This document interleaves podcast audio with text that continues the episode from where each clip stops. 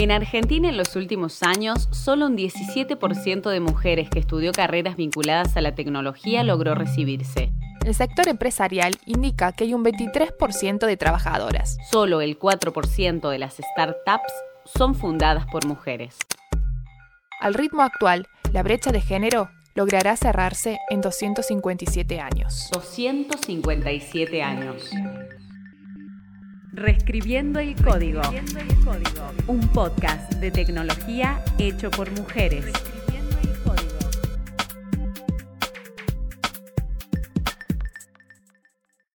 Somos mujeres en tecnología y te damos la bienvenida a un nuevo capítulo. Del dato al relato. Un minuto en el mundo de los datos.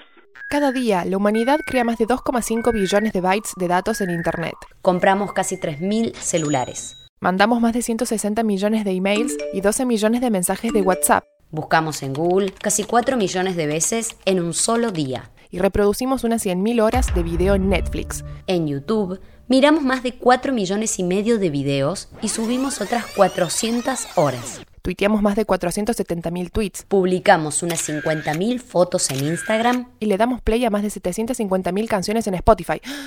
Uf.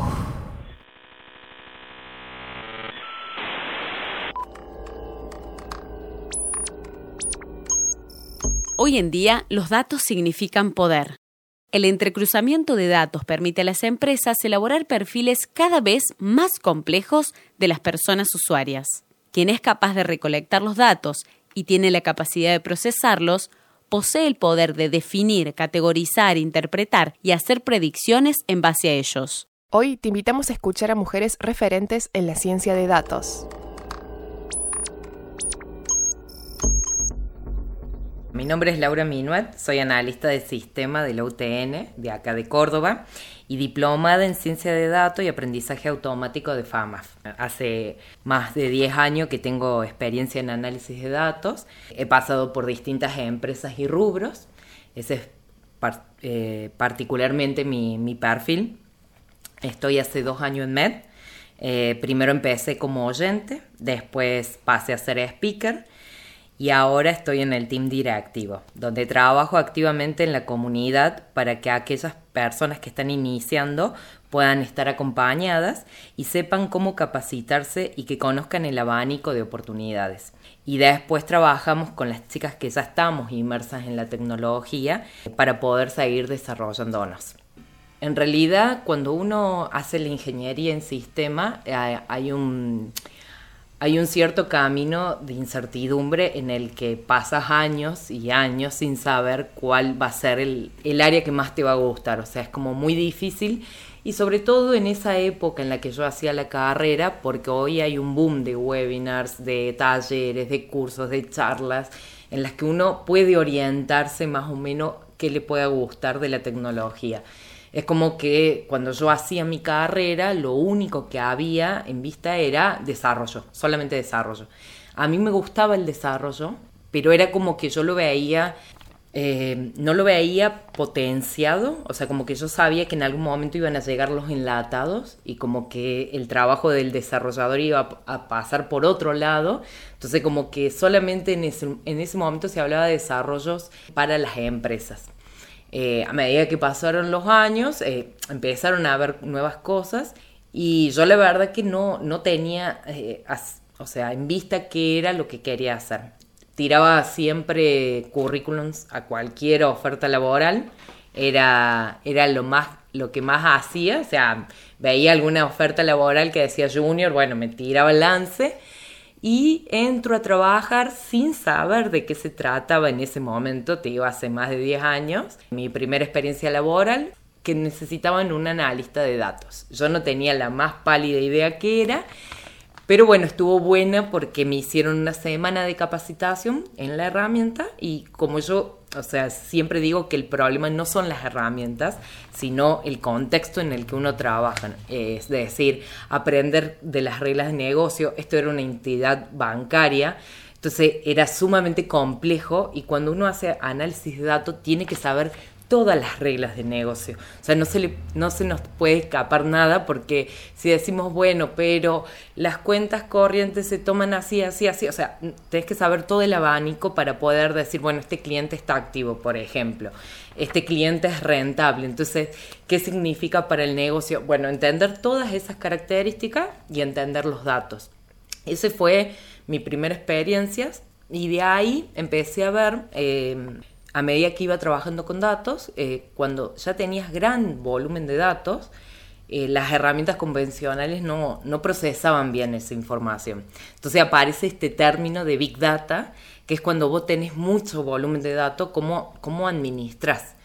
Eh, y creo que ahí empecé a entender un poco que lo que yo venía haciendo iba a también estar limitado en algún momento, porque era cosa que tarde o temprano sí iba a ser automático. Entonces empecé a averiguar, hace tres años empecé más o menos a ver qué había en el mercado, porque yo entendía que mis datos se, me podían dar información, pero no de la información que alguien se pusiera a analizar, sino de que la misma herramienta pudiera decir, che, eh, vos el mes que viene vas a vender aproximadamente esto. Entonces, esa predicción basándose en el pasado sin tener que tener al especialista o teniendo al especialista, pero acompañado con una herramienta de predicción. Entonces, bueno, empecé a buscar y en el 2018 abren la Diplo de datos en FAMAF. La verdad que yo venía viendo que era solamente mucha teoría lo que se daba de ciencia de datos y esto fue sumamente aplicado. De hecho, eh, vi aplicado eh, parte de mi trabajo, empecé a hacer cosas de mi trabajo eh, ya aplicando ciencia de datos, que ahí hablamos un poco de, decir, bueno, no es solamente el análisis, sino que se hace un análisis, pero después se aplica modelos estadísticos, después se aplican modelos financieros, o sea, uno va aplicando distintas cosas para decir, bueno, puedo usar este algoritmo de Machine Learning o tengo que usar una red neuronal, dependiendo de cómo se van comportando los datos que vas teniendo. Entonces, bueno, ese fue, ese fue mi paso a la ciencia de datos, pero también tenía que ver con una cuestión de que me gustan mucho los datos, o sea, que me gusta mucho trabajar con datos. Y, veo que hoy, eh, antes, en, en realidad la entrada era decir, bueno, yo codifico y saco un programa. Ahora es datos y saco un programa, porque con los datos yo ya puedo sacar un programa. Un programa que vuelve a alimentar el sistema de inicio. Entonces como, es como que se empieza a hacer una retroalimentación de lo que uno va haciendo. Y eso la verdad que, que me gusta muchísimo.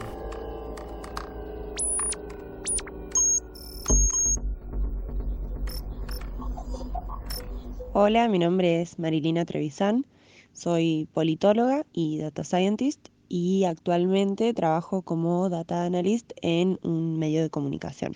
En cuanto a mi motivación, creo que mi trabajo actual combina dos cosas que me apasionan, que es por un lado la sociedad y entender por qué la gente, las personas hacen lo que hacen, en este caso porque la audiencia hace lo que hace, consume lo que consume, elige eh, ciertos contenidos y no otros y por otro lado una cuestión de datos, eh, de estadística, que me encanta y que me parece que es una herramienta súper útil para cualquier ámbito de la vida. Entonces creo que esa combinación entre eh, una parte social y una parte analítica, eh, técnica, creo que, que hacen que, que me motive a hacer lo que hago. Trabajo en una empresa grande y por lo tanto eh, hay, de todo, hay todo tipo de perfiles, pero particularmente en los equipos en los que estoy eh, tengo la suerte de trabajar con gente joven y, con pilas y con ganas de, transformar las cosas, entonces tenemos un poco esa tarea de, difundir eh, la cultura de datos en el resto de la compañía y creo que eso es algo, algo muy bueno y gente con la que da gusto trabajar. Mujeres en tecnología, potenciando la diversidad en el ecosistema tech. Y en todo ese recorrido te fuiste cruzando con colegas mujeres o, digamos, fomentando, fuiste viendo que había como un cambio del ámbito o siempre hubo mujeres en esa posición? Eh, empecé hoy mientras pensaba en esta charla pensaba cómo, cómo era mi primer equipo. Y mi primer equipo fue utópico porque era mixto. Eh, tuve una líder mujer. Era muy lindo el equipo de trabajo. Y después cambié por una cuestión profesional, siempre manteniéndome en el mismo rubro. Y bueno, y ahí entré a ver las diferencias. Y sí, vi que, o sea, que las personas que ocupaban el liderazgo eran hombres. Me encontré con realidades de que por el puesto en el que está un analista, un data science, tiene que hablar con el cliente directo, tiene que entender lo que el cliente, el usuario necesita. Entonces uno va a las reuniones directivas, va a las reuniones y yo he tenido reuniones en las que no me miraban siendo que yo era la persona que iba a desarrollar reuniones de hombres, de solamente hombres. A medida que pasó el tiempo es como que yo noto que me reconocen, pero evidentemente me reconocen porque me han visto trabajar, no porque dijeron, ah, bueno, puedes saber. O sea, ni siquiera al principio es como que yo sentía que no me daban la oportunidad, o sea que tuve que demostrar capaz más que si hubiese sido un hombre, que es, real, yo entré con un compañero y a mi compañero sí lo hablaban y a mí no. Y bueno, son cosas, eh, son cosas que empecé a vivir y creo que una vez que conocí Met, le, le puse palabras. O sea, es raro porque lo vivía, pero hasta que no me di cuenta con Met, o sea, decir, sí, es cierto, o sea, yo tuve que luchar mucho más, tuve que hacer un montón de cosas más para demostrar mi conocimiento eh, que otros no lo hacían. Y, y realmente sí, a medida que pasó el tiempo vi eso y en la diplomatura, cuando yo la hice, éramos tres mujeres, cuatro mujeres, y el resto eran hombres. Entonces también vi eso y como que entiendo que, que, hay una falta de mujeres en tecnología, hay un número muy bajo que es que solamente el 16% de mujeres entran a carreras tecnológicas, entonces también es como que si te encontras con muchas mujeres es raro. Algo pasó, ¿viste? Pero no, es muy raro. ¿Para vos fue importante tener una referente mujer en, la, en el primer equipo de laburo? Sí, y, y, fue como la motivación. A mí me costó adaptarme al sistema eh, facultativo y, la, y trabajo al mismo tiempo y llegar a este equipo de trabajo y ver que las mujeres tenían una capacidad y, y, a, medida que yo recorrí el equipo me posicioné en un puesto muy alto a muy corto tiempo porque si bien no tenía la experiencia en sistema, tenía toda la otra experiencia que también me sumó un montón. Entonces, bueno, sí, eso fue sumamente importante. Y, la, y en la Diplo, tener a Laura Alemani, que era la profe, también. O sea, como ver otra, ver a una mujer y ver, o sea, es, es increíble como a uno lo lleva de decir, ah, bueno, yo sí puedo. No sé por qué, porque es como que en la ingeniería también era muy difícil verme comparada con todos los profes que teníamos y con mis compañeros, o sea, no me podía comparar. Y capaz hasta, yo siempre digo que fue una mala experiencia en el sentido que me mal acostumbré. O sea, yo, yo quería tener esa líder, quería tener ese equipo y bueno, después pasó que no, no lo volví a tener. O sea, no, no he vuelto a tener ese equipo de trabajo y ese, ese equipo que realmente yo sentía que funcionábamos bárbaro. El sesgo de género en los datos es un problema real. Tan real que en 2018 Google decidió modificar su sistema de traducción para afrontar el sesgo de género y ofrecer las opciones femenina y masculina en traducciones de términos que en otros idiomas son neutros.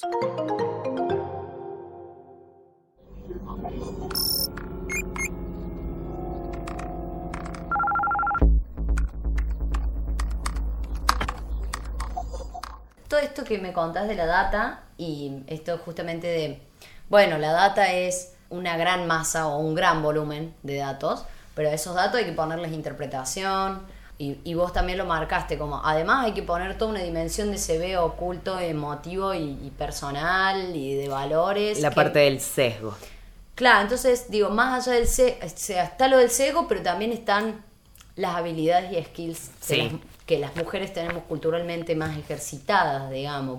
Para vos, el hecho de, digamos, haber nacido mujer y haber sido criada mujer y haber tenido una, socialización como mujer, vos notás que por ahí te da como una, esto, como algunas habilidades más blandas, más que te ayudan a integrarlo mejor con la tecnología y a desarrollarte mejor como profesional. Creo que en la parte de investigación es- eh, hay un, fuerte componente de mujer, o sea, eh, los datos lo dicen que las mujeres están altamente capacitadas, pero no llegan al rol, a los altos puestos, pero se capacitan muchísimo, entonces creo que la parte esta de investigación me ha hecho eh, ser mejor profesional, no dar por sentado nada, entonces seguir investigando. Eh, por ahí capaz puedo demorar un poco más, pero presento mi trabajo de otra manera y creo que también ha forjado eh, mi carácter. Capaz yo sería distinta en un montón de cosas si hubiese, no hubiese tenido el machismo presente, ¿no? O sea, creo que por ahí me doy cuenta en mi trabajo que hay em, que me dicen que soy brava y yo no me considero así, pero porque tengo que tomar una postura, una postura en el que no, no me pueden pasar por encima, en el que tienen que respetar lo que yo les digo, o sea, o sea, no que tienen que decir sí, esto es así, sino que yo vengo, mostrándole lo que realmente está pasando. No soy portadora, hoy, mi, hoy en el trabajo no estoy, em, no soy portadora de buenas noticias, entonces como que cuesta un poco, ¿viste? Y generalmente eso hace que, que tenga otra, otra forma de pararme. Si no, es como que, bueno, tendría que abandonar siempre mis trabajos. Hay algo muy importante en los datos, que es cuando uno hace un análisis, el tema de, qué, de en qué va a ser foco, ¿bien? Eso es muy importante. Em, justamente hablaba de Laura Lemani, que es la profe de ahí de FAMAF, ella contaba cómo mm, hasta el mismo Google toma sesgo cuando uno pone, por ejemplo, nurse y decía enfermera y, así doctor, doctor y no doctora.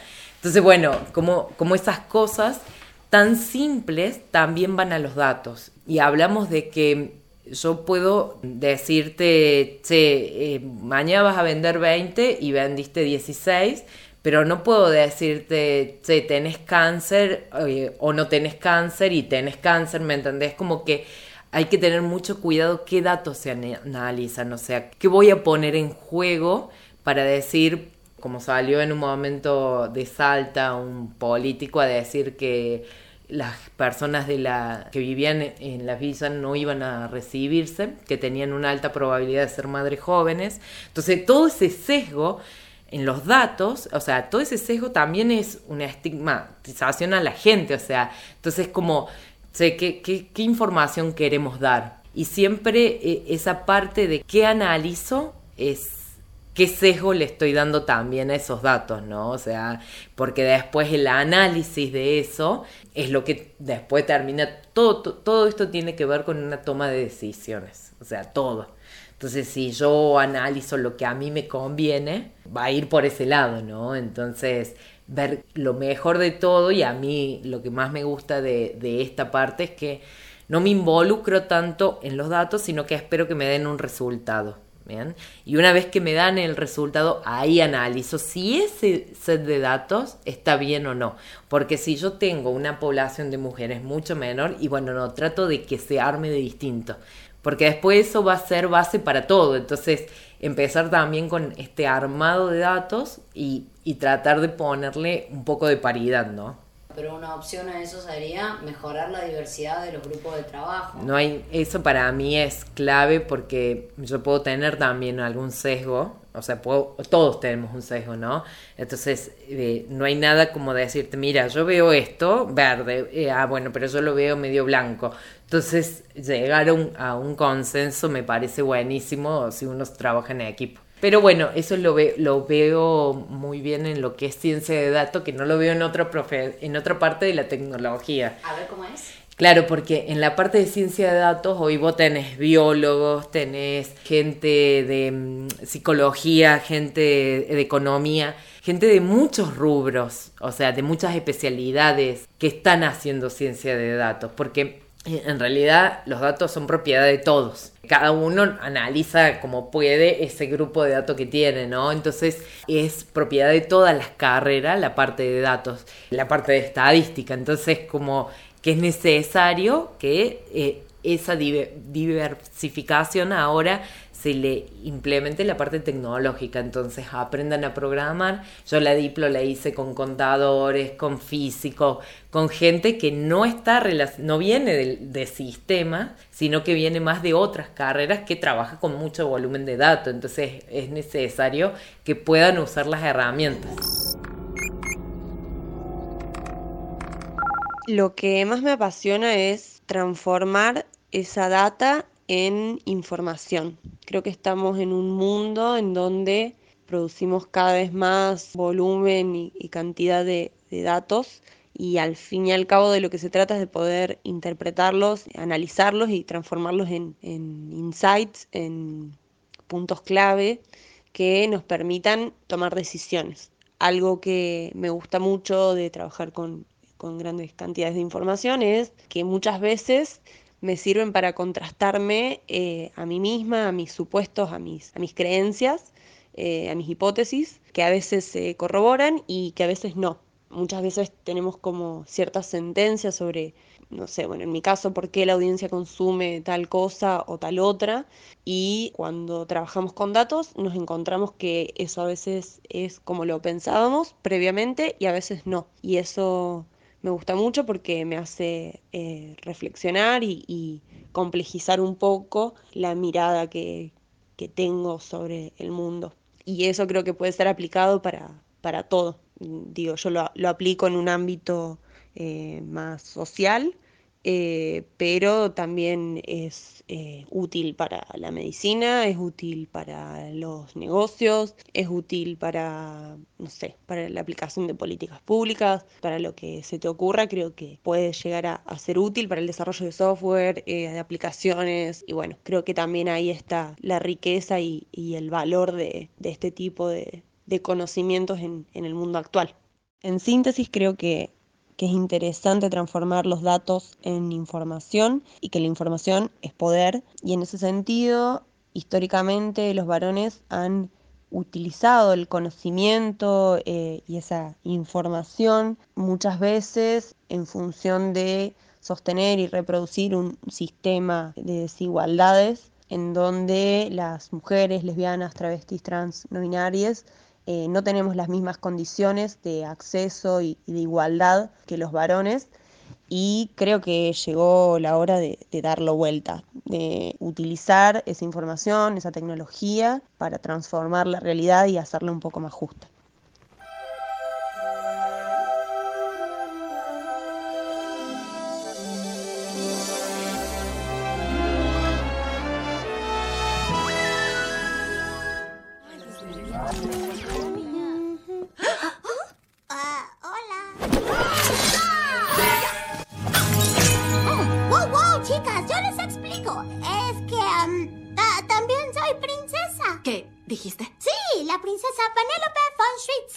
Blossom, um, Fun Street, uh, Sugar Rush.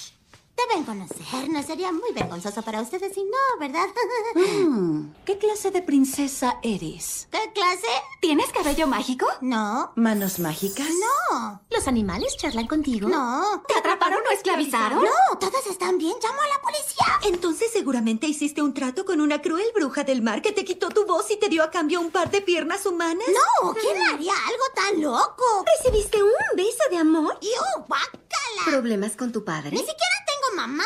¡Nosotras tampoco! Y ahora la pregunta más importante. ¿Los demás piensan que tus problemas se acabaron porque un hombre fuerte te salvó? Sí, pero ¿qué les pasa? ¡Sí es una princesa!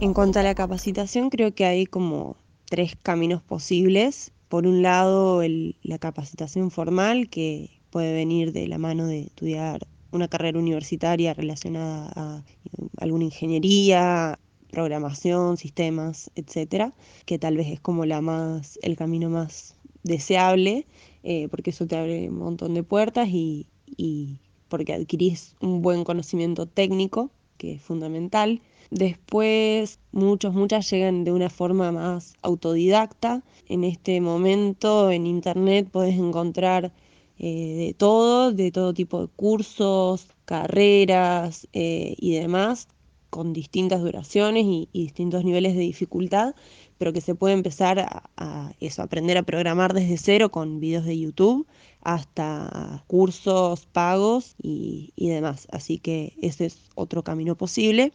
Y en mi caso es un poco una mezcla de las dos cosas porque mi educación formal eh, arrancó en la universidad, pero con una carrera que no tiene que ver con, con el mundo tecnológico, pero sí que me dio un background, una, una base de estadísticas y de pensamiento crítico que me ayuda, digamos, en, en mi día a día a la hora de, interpretar eh, los datos y, analizarlos. Y después con eh, distintos cursos en instituciones privadas, como, puede ser, por ejemplo, la carrera de, Data Science. En eso creo que no hay como una, una sola forma de hacerlo eh, y creo también que en esa intersección entre distintos conocimientos, entre distintas áreas de conocimiento, surgen cosas muy interesantes que pueden ser aplicadas a, cualquier ámbito. ¿Y vos qué le compartirías a alguien que está como estabas vos hace nueve años? Y le diría que hoy eh, tiene la ventaja de que estamos en un momento informatizado, totalmente digital, y que cualquier duda hoy existe en las comunidades. Hoy, tenemos esa, gran comunidad eh, de mujeres. Hay, hay, eh, es un lugar donde las, las chicas realmente pueden sentirse seguras. Y creo que si yo volvería atrás, lo único que cambiaría sería poder tener este, esta comunidad. Yo cuando hice mi carrera pude formar una, o sea, raro, pero tenía un grupo de 10 mujeres y que era raro. O sea, es más, hay mucha gente que me nos conocía post de la facultad porque decían, ay, ustedes son un grupo grande de mujeres, porque era muy raro y comentamos ¿Qué, ¿Qué, era ese grupo? Era grupo de estudio, grupo de juntada, grupo de salir, pero sobre todo era, sé que vamos a rendir, bueno, rindamos esto. Era, yo siempre digo que esa fue una muy buena experiencia y por eso hoy veo que la comunidad va a funcionar, porque a mí me, me resultó muy bueno y creo que cuando nos empezamos a separar con mis amigas que no teníamos ese impulso, perdimos un poco el ritmo de la facultad. La verdad que hoy veo chicas que están empezando a la facu y que están en la comunidad y eso realmente es muy bueno para ellas porque van a poder saber qué, qué de qué se habla en el mercado.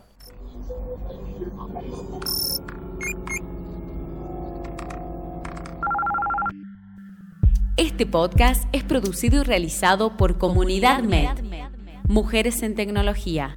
Voces, edición y música, Catalina Arismendi, Julia Calvo, Jessica Checa y Florencia Risolo.